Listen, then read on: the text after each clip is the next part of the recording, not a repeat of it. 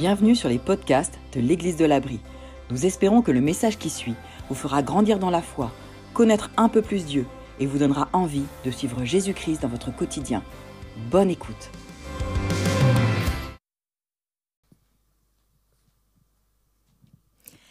Alors euh, aujourd'hui, on va démarrer une série qui va nous emmener jusqu'au cœur de l'hiver. Une série qui va être euh, douce, paisible, qui va nous apaiser. Mais vous savez comme moi que pour guérir une plaie, ben, parfois, il faut que ça pique un tout petit peu. Ça s'appelle un antiseptique et c'est nécessaire. Et d'une certaine manière, le thème qui va nous amener ben, jusqu'à l'hiver, il aura peut-être cet effet-là sur chacun de nous. Et ce serait peut-être une bonne chose. En fait, chacun de nous va l'expérimenter avec euh, sa vie, son histoire. Et euh, donc c'est Benoît Janson qui va nous amener dans, ce, dans cette série. Aujourd'hui, c'est le premier épisode sur l'intégrité. Bonjour à tous, je suis très heureux d'être avec vous aujourd'hui. Super enthousiaste à l'idée de commencer cette nouvelle série sur l'intégrité. Bonjour à ceux qui nous regardent en ligne, ceux qui, sont, qui nous regardent de loin ou de près, ceux qui sont dans les environnements et qui euh, ben, nous regardent en différé. Je voudrais aussi euh, saluer ceux qui ne nous regardent pas mais qui nous écoutent dans leur voiture parce que maintenant on a des podcasts. Donc euh, vous pouvez regarder, il y a une chaîne podcast de l'Église de l'Abri et écouter ce qui se passe ici. Enfin les messages, c'est les messages qu'on met, ils doivent arriver le, soir même ou le lendemain. Donc euh, ben, allons-y, allons-y pour cette nouvelle série sur l'intégrité. donc en fait, on va faire une, série de six messages sur l'intégrité. Six messages, sachant qu'on fait deux messages par mois, ça nous fait octobre, novembre, décembre ça nous amène à la fin de l'année, ça nous amène à Noël. C'est euh, un peu le, message thème qui va nous, qui va faire euh, euh, le mot de l'année, en gros. Donc, l'intégrité. Et aujourd'hui, je ne vais pas m'intéresser à vous donner une définition. On va prendre la méthodologie un peu à l'envers. La définition, on va y réfléchir plutôt la semaine prochaine, mais comme il faut savoir de quoi on parle, je voudrais quand même qu'on se dise que l'intégrité, en gros, c'est faire ce qui est juste, ce qui est droit, ce qui est bien, ce qui est noble. Et, on le fait parce qu'on aime bien faire ce qui est juste, ce qui est droit, ce qui est noble, parce que quand on se regarde dans la glace, on préfère voir quelqu'un qui est juste, droit, noble que quelqu'un d'autre. Et parce qu'on est content de se voir dans la glace avec ces attributs-là, eh ben, on, est, euh, euh, on est prêt en fait à, mettre de nous-mêmes dans l'intégrité. On est prêt pour ces gestes-là à faire des choses qui nous coûtent. Donc ça va être tout l'enjeu de cette série, cette intégrité, être euh, droit, juste, noble, et savoir ce, même si ça nous coûte. Aujourd'hui, on va donc aborder le début de ce thème par essayer de comprendre un petit peu ce que c'est, d'où ça vient, quel est l'enjeu derrière l'intégrité. Et puis, on va aussi chercher à voir sur quoi est-ce qu'on va pouvoir s'accrocher, sur quoi est-ce qu'on va pouvoir fonder la suite, sur quoi est-ce qu'on va pouvoir accrocher cette intégrité. Parce que vous allez voir que ce n'est pas forcément évident. On a besoin d'avoir à un moment donné des fondations. Et pour ce faire, parlant de fondations, on va parler de structure. J'ai l'impression que pour ceux qui sont dans le bâtiment aujourd'hui, que vous êtes plutôt détendus. Vous n'avez pas peur que le plafond s'effondre. Vous n'avez pas peur que la structure s'effondre. On va parler d'intégrité structurale. L'intégrité structurale, c'est la capacité d'une structure à tenir une charge donnée sans risque de fracture ou de fatigue. C'est voilà la structure, une structure mécanique. Euh, vous avez certainement déjà été fasciné, en tout cas moi ça me fascine, c'est peut-être euh, ma culture d'ingénieur qui, est là, mais de, voir ces, ponts en, pierre, mais qui sont assez fins. Vous savez, des ponts assez légers, pas les vieux trucs du Moyen Âge qui sont bourrins, mais des, grands ponts qui, qui passent par-dessus un fleuve. Et en fait, on se demande comment ça tient. Et, en fait, on se dit que si on enlève juste une seule de ces briques, il y a tout qui va s'effondrer. Ou si juste il y a une brique qui devient un peu trop friable, un peu trop... Ah, puis il y a tout qui va s'effondrer. Ici, on fait confiance dans, les IPN qui sont là-haut et qui soutiennent le toit. Mais on se dit que s'il y a un, IPN, une de ces poutres qui commençait à fatiguer, à être rouillée, et puis ben, eh ben, progressivement, elle s'affaisserait. Et, le poids qu'elle supporterait, il se reporterait sur les poutres d'à côté. Et puis peut-être qu'à un moment donné, ça, tirerait, et puis ça irait jusqu'à tirer un peu les murs, et on pourrait avoir une catastrophe. Ce n'est pas le cas, hein, je veux vous rassurer. Mais voilà, c'est ce qui a derrière cette intégrité structurale, hein, c'est le fait que chacun des éléments qui composent la structure d'ensemble a une intégrité propre. Et quand cette intégrité est mise en défaut, eh ben ça se reporte, la charge se reporte sur l'autre. Eh ben pour nous, en tant qu'êtres humains, avec notre intégrité, on peut faire la même analogie. La, la défaillance de l'intégrité d'une personne met une pression sur ceux qui l'entourent. Et c'est quelque chose qu'on a tous expérimenté. On peut l'expérimenter, par exemple, euh, dans les familles. On a des familles, euh, bah, on a beaucoup d'instituteurs ici, enfin de professeurs des écoles maintenant, on dit pardon, voilà, de professeurs des écoles qui certainement suivent des étudiants, des, élèves. Et moi, je me souviens avoir connu ça, avoir des copains où ça se passait comme ça, des excellents élèves, des élèves excellents, qui font, qui sont bien dans leur pompe, qui sont souriants, qui sont qui participent dans la classe, qui ont des bons résultats, qui font leurs devoirs, qui ont un cahier qui est bien tenu. Et puis un jour, un jour, ça, baisse, ça baisse progressivement. L'élève devient euh, dans la lune, euh, les devoirs sont un peu plus bâclés, sont pas faits, euh, il s'isole un peu des autres. Et on se demande ce qui se passe. Il avait tout pour réussir. Je le connais, ce gars, c'est un gamin qui est intelligent. Mais pourquoi est-ce que ça s'arrête? Et puis quand on va creuser un peu plus loin, ben, on va réaliser qu'en fait, à la maison, c'est la guerre. À la maison, c'est la guerre. En fait, les adultes qui étaient là pour l'entourer, eh ben, ils ont défailli en termes d'intégrité. Et la pression, elle s'est reportée sur lui. Et lui, il n'est pas capable de gérer et la pression à la maison et la pression à l'école. Il n'est pas capable d'aborder toute cette bande passante. Ça bouffe, toute sa bande passante, en fait. Et ça nous arrive à nous aussi. Parfois, on a, des, personnes avec lesquelles on est en interaction où il y a un défaut d'intégrité et ça nous absorbe. Ça nous absorbe, ce qui fait que ben, on a une charge supplémentaire à porter qui nous rend moins disponible aussi pour porter toute la charge qu'on doit porter. Et ça peut nous amener à une forme de défaillance également. Euh, on peut avoir également euh, cette défaillance euh, dans l'entreprise. Le patron qui prend une mauvaise décision. Le patron, vous savez, son rôle, hein, c'est de prendre des décisions. Là, c'est le rôle du patron. Et c'est de prendre des bonnes décisions. Des bonnes décisions pour, pour, pour l'entreprise, pour lui en général, mais pour l'entreprise. Pourquoi il est là? Parce qu'on a jugé que c'était la personne de confiance pour prendre les décisions pour la destinée de cette entreprise. Et quelqu'un qui va prendre de mauvaises décisions en tant qu'entrepreneur, eh ben, qui va en pâtir? Les fournisseurs? Les clients? Les employés? Lui-même? Les actionnaires? Tout le monde va en pâtir. Voilà, cette défaillance d'intégrité, en fait, elle se reporte. Ce qui nous amène en fait à cette, formule. La charge est toujours transférée. La charge est toujours transférée. Alors on peut voir ça quand même de manière positive, parce que là, euh, bah, on a vu la défaillance de l'intégrité. L'avantage, c'est que c'est facile à voir. On voit que ça s'effrite et puis qu'après, euh, ça entraîne tout sur son passage. Mais en fait, l'intégrité, quand c'est bien géré, quand les, éléments de la structure sont intègres, bah, ça tient. Et quand nous, on est intègre, bah, ça tient. On porte la pression qu'on doit porter, et c'est normal qu'on ait un peu de pression à porter, parce qu'on a tous plus ou moins des responsabilités, mais on a une pression qui est taillée à, la taille de, nos épaules. Et qu'est-ce qui y aurait de plus important, en fait, dans notre société que d'arriver à diffuser une culture de l'intégrité?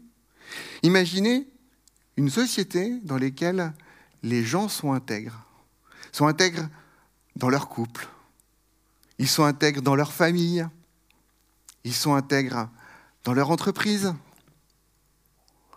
Les gouvernements, les gouvernants seraient intègres. Ce serait fou. Hein Imaginez comment est-ce que ça changerait. On, a tous envie de cette intégrité, en fait. en fait. voilà. L'intégrité, en fait, c'est une attente universelle. Euh, on l'attend de, des gens qui nous entourent. Et figurez-vous que même les gens qui ne sont pas intègres l'attendent des autres. Un voleur n'a pas du tout envie qu'on le vole. Voyez? Mais attends, ça, tu me l'as piqué Je l'avais volé avant-hier, c'est déjà plus dans mon garage. Un voleur n'aime pas qu'on lui vole. Un menteur n'aime pas qu'on lui mente. Un conjoint trompé n'est pas à l'aise avec l'idée que son conjoint le trompe. Non, n'est pas à l'aise. On va reprendre la, métaphore de, l'écolier. Imaginez un écolier qui, a besoin d'avoir de bons résultats. Il va tricher. C'est une mauvaise idée. Hein. Euh, et cette histoire est purement inventée. Il va tricher et au lieu d'avoir 8, il va avoir 17. Cool. Il a bien fait de tricher. Hein. Mais ce qui va se passer, c'est que quand il va relire sa copie, parce qu'il n'avait pas fait l'effort d'apprendre la leçon, par contre, il, fait l'effort de vérifier qu'on a bien compté tous les points. Il voit qu'il y a une question pour laquelle il y a son voisin qui a répondu la même chose que lui, tiens, curieusement. Et lui, il a eu un point sur cette question, mais et, pas lui. Eh bien, l'élève, il va aller négocier avec le prof. Vous avez oublié un point ici. Je, je mérite 18. Comme quoi, l'intégrité, même quand on n'est pas intègre, on attend de l'autre qui nous l'amène en retour. Un, autre, exemple peut-être de défaillance d'intégrité. Euh, un salarié qui serait payé pour, travailler un certain nombre d'heures, puisque son contrat il est en heures, dans une entreprise. Bah, il fait ses heures, mais pendant ses heures de travail, il fait beaucoup d'autres choses qui ne relèvent pas de ses heures de travail. Bon, je ne dis pas que de temps en temps, c'est pas normal d'appeler, euh, de faire un coup de fil perso, des choses comme ça. On l'a tous fait. Mais bon, là, c'est beaucoup. Et un jour, euh, il retrouve euh, sur sa feuille de paye qu'il manque une ligne. Hein. Il manque quelques euros, quelques dizaines d'euros. Ça va être le premier à aller rechercher ces quelques euros qui manquent. L'intégrité, on en a une attente universelle.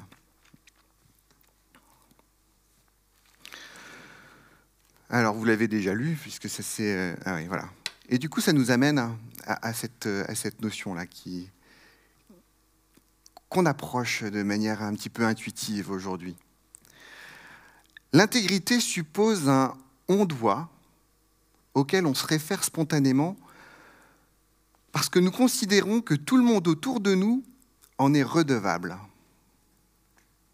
L'intégrité suppose un on doit un il faut, un quelque chose là, il faut le faire, auquel on se réfère spontanément ou facilement vers, ce truc-là. Quand vous savez, il y a des enfants qui disent c'est pas juste.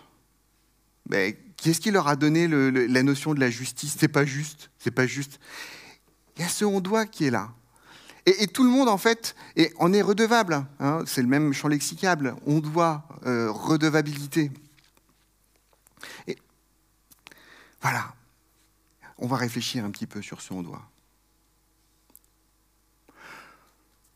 Ça vous est probablement rarement arrivé parce que ce serait trop flagrant. Mais peut-être que ça vous est arrivé que quelqu'un vous dise Ah ouais, j'ai menti.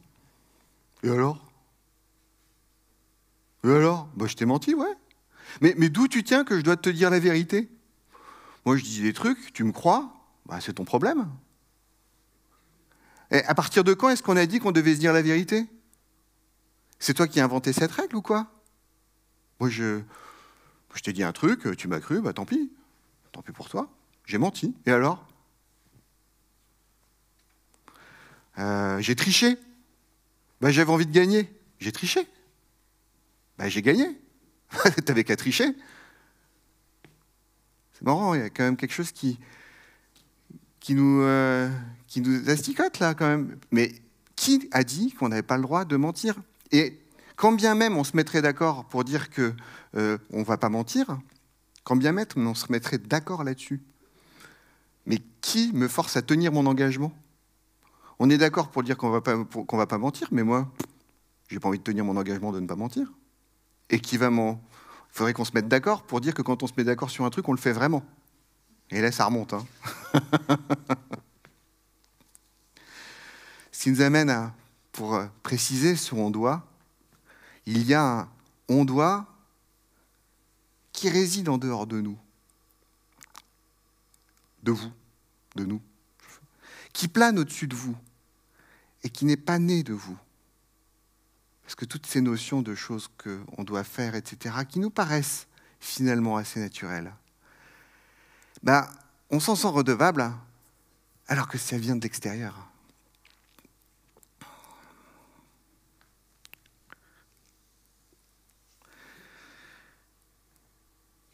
Et il y a une petite hypocrisie derrière ça. Parce que parfois, nous, on est tentés, individuellement, de s'affranchir de cette petite voix qui nous dit on doit faire ci, on doit faire ça. On est tenté d'aller voir, euh, d'aller faire un peu différemment, de dire exactement ce qu'il faut dire, de pas être transparent comme on est censé l'être, de faire croire quelque chose qui est à côté. On est tenté de le faire hein, parce que ça nous décharge d'une partie de la charge, mais on a vu que ça l'a transféré finalement. Mais par contre, quand c'est quelqu'un en, face de nous qui n'est pas intègre vis-à-vis de nous, ça va nous révolter. C'est curieux, hein Quand on est la victime du fait que la personne n'a pas assuré par rapport à son on doit, c'est nous qui sommes révoltés.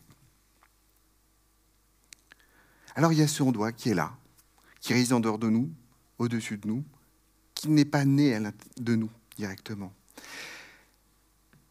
Imaginons qu'il n'y ait pas ce on doit. Supposons. Supposons qu'il n'y a pas ce on doit qui réside en dehors de nous, en dehors de vous, et qui domine sur vous. Dans ce cas-là, l'intégrité, l'intégrité, elle se réfère à quoi? Elle n'a aucune aspérité sur laquelle s'accrocher. L'intégrité n'est qu'un outil que vous utilisez pour avancer, pour euh, aller dans votre sens, pour aller vers, dans la direction dans laquelle, vous, dans laquelle vous voulez aller, pour acquérir ce que vous voulez, pour obtenir ce que vous voulez des autres. Aussi longtemps que ça ne vous ralentit pas. Vous allez utiliser l'intégrité comme un outil qui va vous permettre d'avancer. S'il n'y a pas de on parce qu'en fait, le contrat, je l'ai signé, mais je m'en fous. S'il n'y a pas d'intégrité, bah, le contrat, oh, bah, j'ai une autre opportunité. Ah bah tu, pensais que j'allais respecter le contrat? L'intégrité n'est qu'un outil que vous avancez, que vous utilisez pour avancer, pour duper les autres autour de vous. Et dès lors que ça vous ralentit, pourquoi est-ce que je vais me tenir à cette parole qui est donnée De même, imaginez, s'il n'y a pas de on doit qui réside en dehors de nous, qui plane au-dessus de nous, alors l'intégrité n'est qu'un outil que les gouvernants utilisent aussi longtemps qu'il ne les ralentit pas. Les, gouvernants d'une société, ceux qui font les lois, ceux qui font euh, la manière d'organiser la société, eh ben, c'est eux qui finalement sont en train de décider les on doit des uns et des autres. Et si on leur laisse les clés du camion sans cette on doit supérieure, ben, ils sont tentés peut-être de faire des lois, des règlements qui sont à leur profit.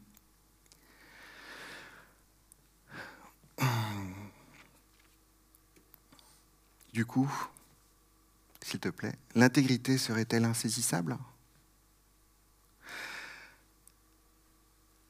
Elle serait définie et redéfinie sans cesse au gré des opinions ou des intérêts personnels des uns et des autres? Sans cesse? C'est mouvant? Parce qu'en fait, il n'y a aucune référence sur laquelle s'appuyer? Jusqu'à présent, j'ai été assez théorique. Mais on va faire un cas concret. On va voter ensemble, d'accord? La, question que je vais mettre au vote, c'est est-ce que on devrait donner le droit de vote aux femmes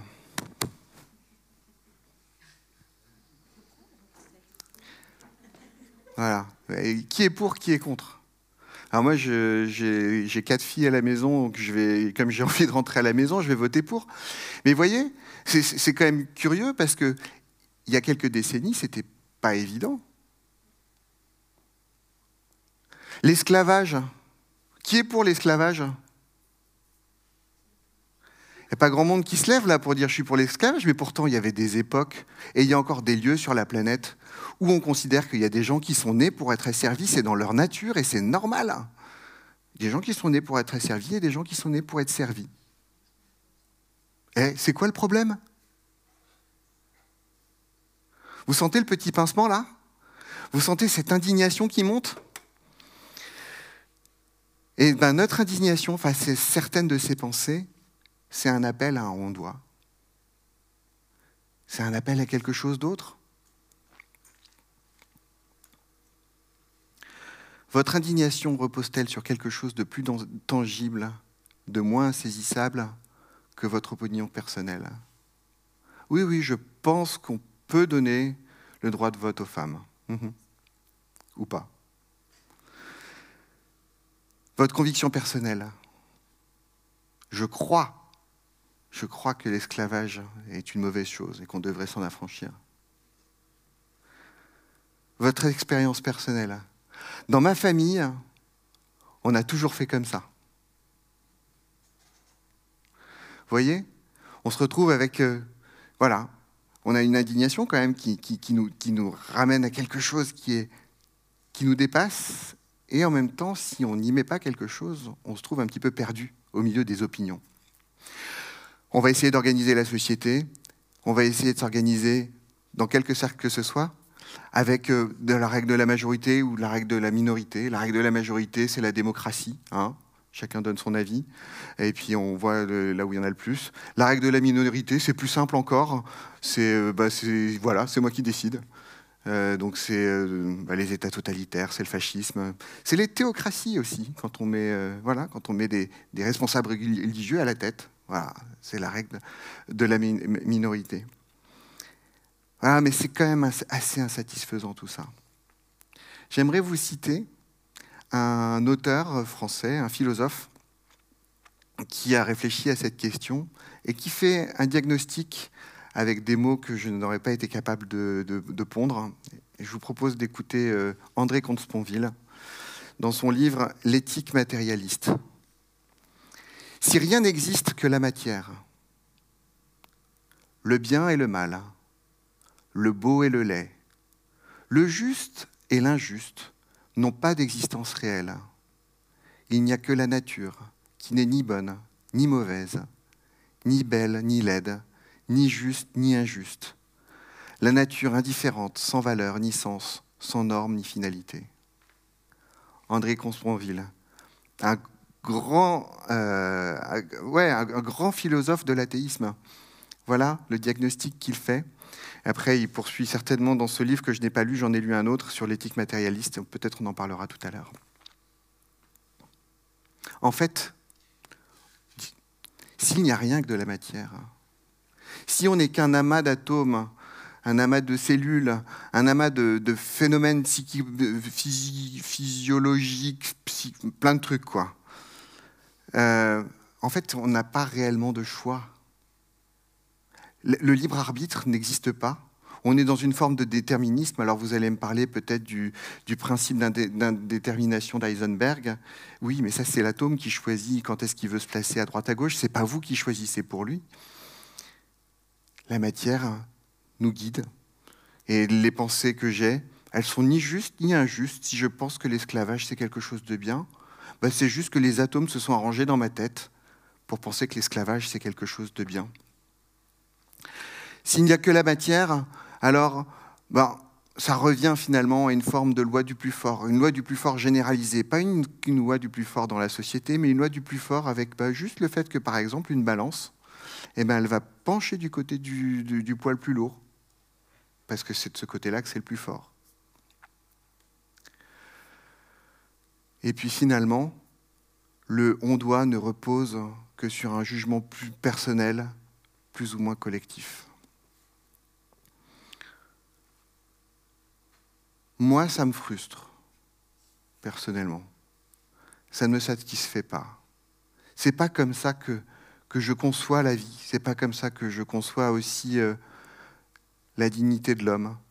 C'est, je crois qu'on est amené à quelque chose de plus grand, de, oui, à plus de liberté en fait au final, d'avoir euh, notre pensée qui, a cette liberté.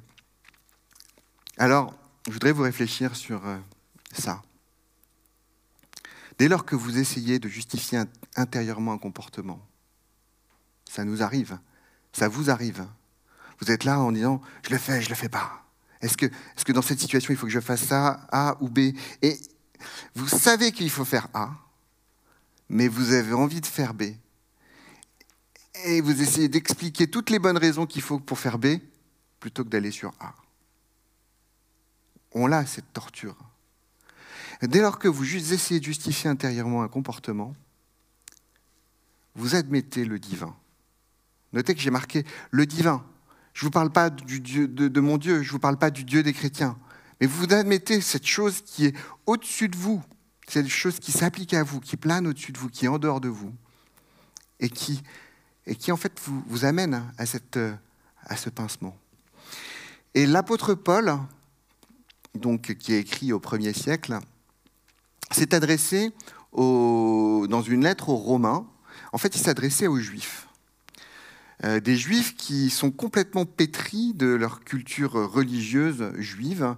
Ils ont été enseignés fortement par, euh, par les enseignements juifs sur la Torah. Ils ont les dix commandements et quelque chose. C'est quelque chose qui est très très rigoureux et qui est complètement ancré en, eux au point que euh, Pierre, hein, qui a suivi Jésus et donc qui a pu quand même être un petit peu secoué dans, ses certitudes et qui aurait pu avancer, ben, dix ans après, dix ans après la résurrection, Pierre, l'apôtre Pierre, hésitait, refusait même d'entrer chez des non-juifs, tellement l'emprise de la loi juive était forte pour eux. Et donc Paul s'adresse là à des juifs euh, pour leur parler de, des païens.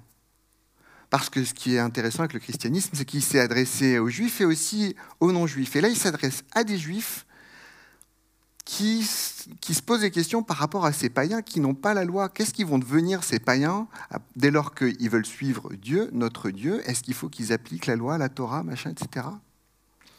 Voilà ce qu'il nous dit. En effet, lorsque les païens qui n'ont pas la loi de Moïse ils n'ont pas cette référence, ils ne connaissent pas la Torah, on ne les a pas éduqués là-dedans. Lorsque les païens n'ont pas la, de Moïse, la loi de Moïse, et qu'ils accomplissent naturellement ce que demande cette loi, et ils ont pu l'observer. Et Paul a certainement pu l'observer dans son voyage dans tout, le, bassin méditerranéen. Il y a des gens mais qui font ce qui est juste, qui font ce qui est bien, ils se tiennent lieu de loi à eux-mêmes alors qu'ils n'ont pas de loi. Ils démontrent par leur comportement, parce qu'en fait tout est question de comportement, que les œuvres demandées par la loi sont inscrites dans leur cœur. Ils démontrent par leur comportement que les œuvres demandées par la loi soient inscrites dans leur cœur. C'est quelque chose qu'on observe aussi aujourd'hui. Croyants, pas croyants, les uns et les autres, on sent qu'il y a quelque chose qui nous dit ce qui est juste de ce qui n'est pas. Et moi, ce qui me fascine, c'est quand je vois quelqu'un qui décide de suivre Jésus et qui dit à un moment donné, ben, j'avais cette notion du bien et du mal, et parfois, bah, je me laissais plus tenter par le. Par, Moi, je ne veux pas faire de caricature et dire que les, ceux qui ne suivent pas Jésus, c'est tous des grands méchants. Hein. Pas, je ne rentre pas là-dedans. C'est juste de dire, à un moment donné, le chrétien va parfois se dire, je veux faire ce qui est juste parce que j'ai envie de plaire à Jésus. Et je vais choisir ce truc-là. Et, et, en fait, j'ai pas de loi, j'ai peut-être pas de loi, mais on voit des gens qui, devenant chrétiens, changent de comportement d'eux-mêmes. On n'a même pas besoin de leur dire là où on trouve qu'il y a des dérèglements dans leur vie, ils savent. Ils savent. Ils se sont fait. Parce que c'est écrit au fond de leur cœur. Leur conscience en témoigne également, ainsi que les raisonnements par lesquels ils s'accusent ou s'excusent les uns des, autres. Leur conscience, c'est cette petite voix qui leur parle. Et, le capitaine Haddock, enfin Hergé a représenté le capitaine Haddock ou Milou avec un ange et un démon. Je ne sais pas si c'est lui le premier qui l'a fait, après ça a été repris mille fois, mais il y a cette, tension. Hergé avait bien compris ce qui se passait. On se retrouve avec ces deux voix qui nous parlent. On est combien dans notre tête? Leur conscience témoigne, hein. euh, ainsi que les raisonnements par lesquels ils s'accusent ou ils s'excusent, ils s'encouragent, ou alors au contraire, ils se disent les uns les autres, non, c'est pas bon ce que tu fais. Ça repose sur quelque chose, sur quelque chose qui, qui dépasse euh, le conditionnement culturel, qui dépasse le conditionnement sociétal. Oui, évidemment, le conditionnement culturel, sociétal, ça fait beaucoup.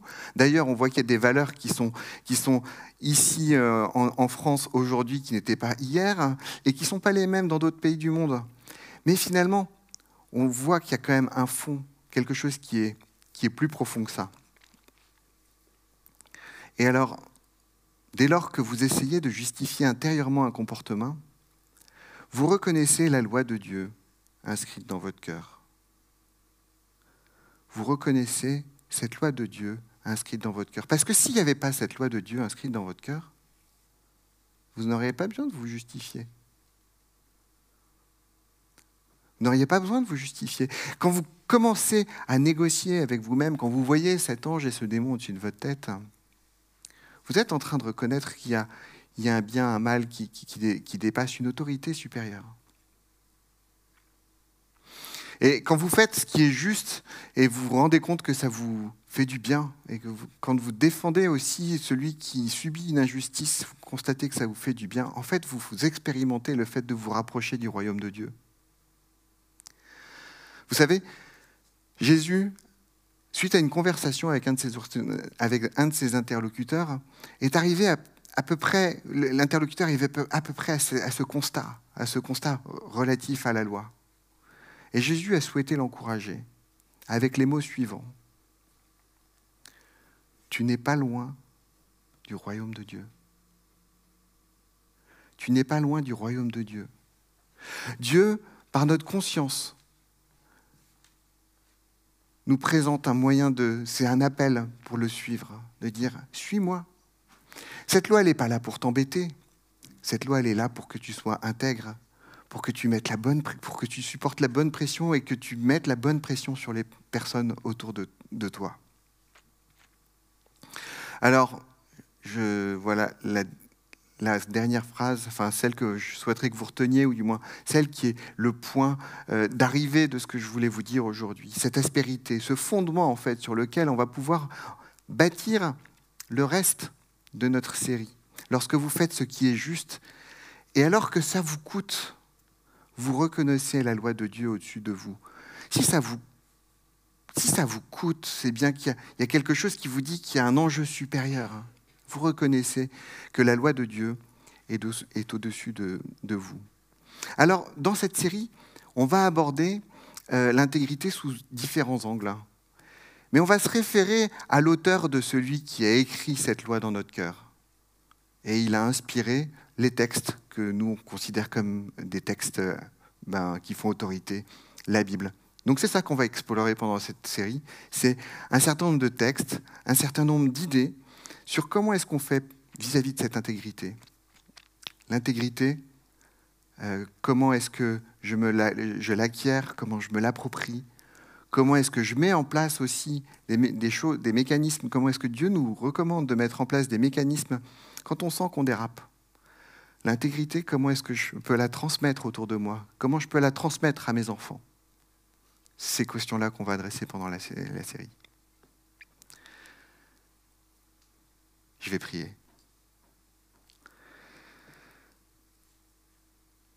Seigneur Dieu, c'est une question délicate que l'intégrité. On sent bien que c'est facile de dériver, de dériver facile, de dériver, de prendre des petits raccourcis. Mais on se rend bien compte aussi des conséquences que ça peut avoir. Je te prie, Seigneur, de nous aider à trouver la clarté dans ces questions relatives à l'intégrité. Je te remercie parce que tu ne nous as pas juste abandonnés avec des livres hein, sur lesquels on pourrait se référer, mais que tu as choisi de d'écrire ta loi aussi dans notre cœur pour qu'on soit interpellé de l'intérieur. Et je te prie, Seigneur, de, de crier dans notre cœur pour qu'on puisse te discerner alors qu'on cherche à te taire. Merci parce que finalement, cette intégrité que tu veux pour nous, c'est quelque chose pour pouvoir bâtir un édifice qui est harmonieux, un pont où toutes les briques, les unes euh, autour des autres, se, se soutiennent avec euh, la juste pression celle qu'elle a plaisir à porter et qu'elle est capable de porter. Amen.